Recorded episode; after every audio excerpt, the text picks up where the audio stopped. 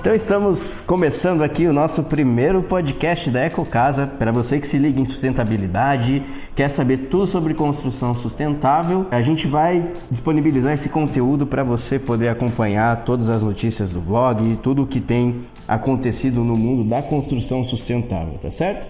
E começando esse 2018, né, que seja um ano maravilhoso para todos nós, a gente está aproveitando esse início de ano para lançar uma campanha muito importante em todas as mídias da Eco Casa.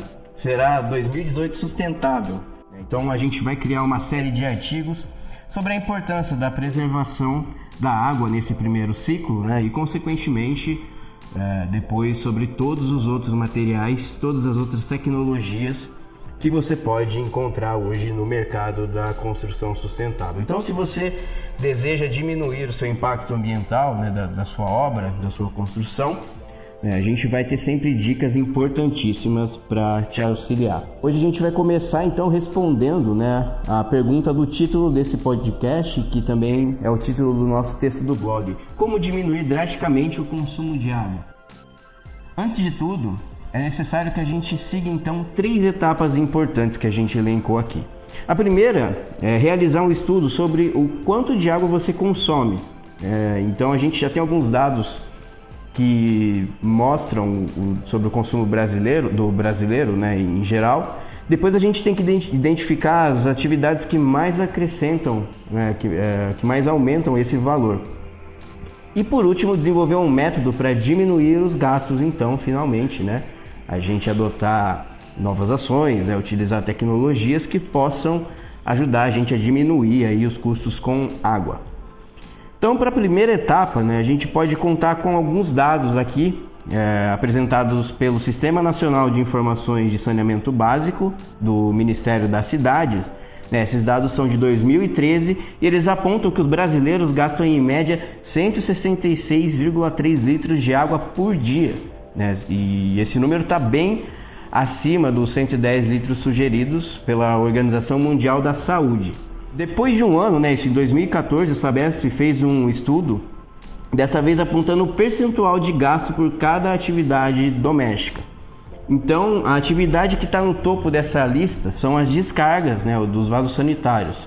Elas representam 41% do volume total do que a gente consome de água né, numa residência. Em seguida vem os banhos, com 37% do consumo, a pia da cozinha, com 6%, máquina de lavar com 4%, limpeza com 3% e irrigação e lavagem de carro 2% cada. E o ato de beber água, né, que é o, o mais crucial, ele representa aí 5% do nosso consumo de água potável. Então agora que a gente tem esses dados, né, que a gente sabe quanto a gente gasta em média e quais são as atividades é, responsáveis por atenuar mais o, o nosso consumo, né, é só a gente trabalhar na redução então destes números. O nosso foco deve ser direcionar o consumo em descargas e banhos que representam 78% do total. Então a gente tem que trabalhar em cima desses números. Né? O primeiro passo é bem simples e acredito que todos nós já saibamos. É não demorar muito no banho, né? É, utilizar água apenas o essencial, né? se ensaboar com o chuveiro desligado. É, apesar de serem ações bem simples, já colaboram bastante. Né? E já sobre o, o, vaso sanitário, já existem é, no mercado tecnologias que permitem você é, ter uma redução né, com divisores de fluxo. Né? São sistemas que, para cada uso que você tiver do vaso sanitário, você tem um botão específico e ele envia ali um, uma quantidade de água específica.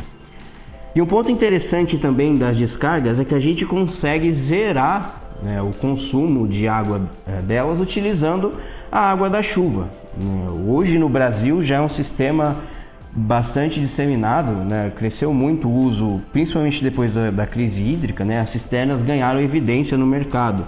Então elas podem colaborar para a gente zerar esse consumo. Né? A gente pode usar água de chuva para qualquer fim não potável.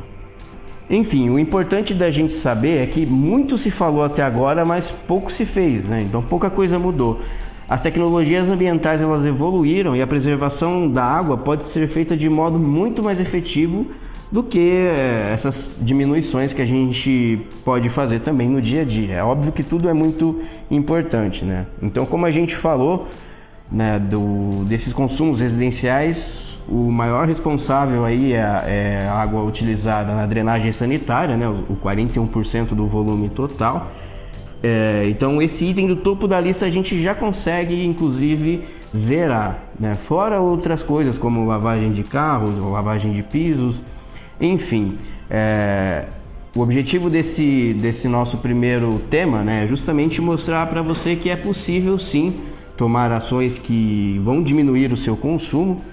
E ao longo das próximas semanas, então, a gente vai trazendo mais dicas. Né? Se você não segue a EcoCasa ainda, não se esqueça de seguir nas redes sociais. Nós estamos no Facebook, no LinkedIn, no YouTube, no Twitter e o nosso blog, né, que é a principal fonte de informação. Você também pode se inscrever lá para receber todas as, as novidades que a gente vem publicando ao longo das semanas, tá certo? A você, o nosso muito obrigado pela audiência. Eu vou ficando por aqui e te espero também no nosso próximo podcast. Um abraço e até lá!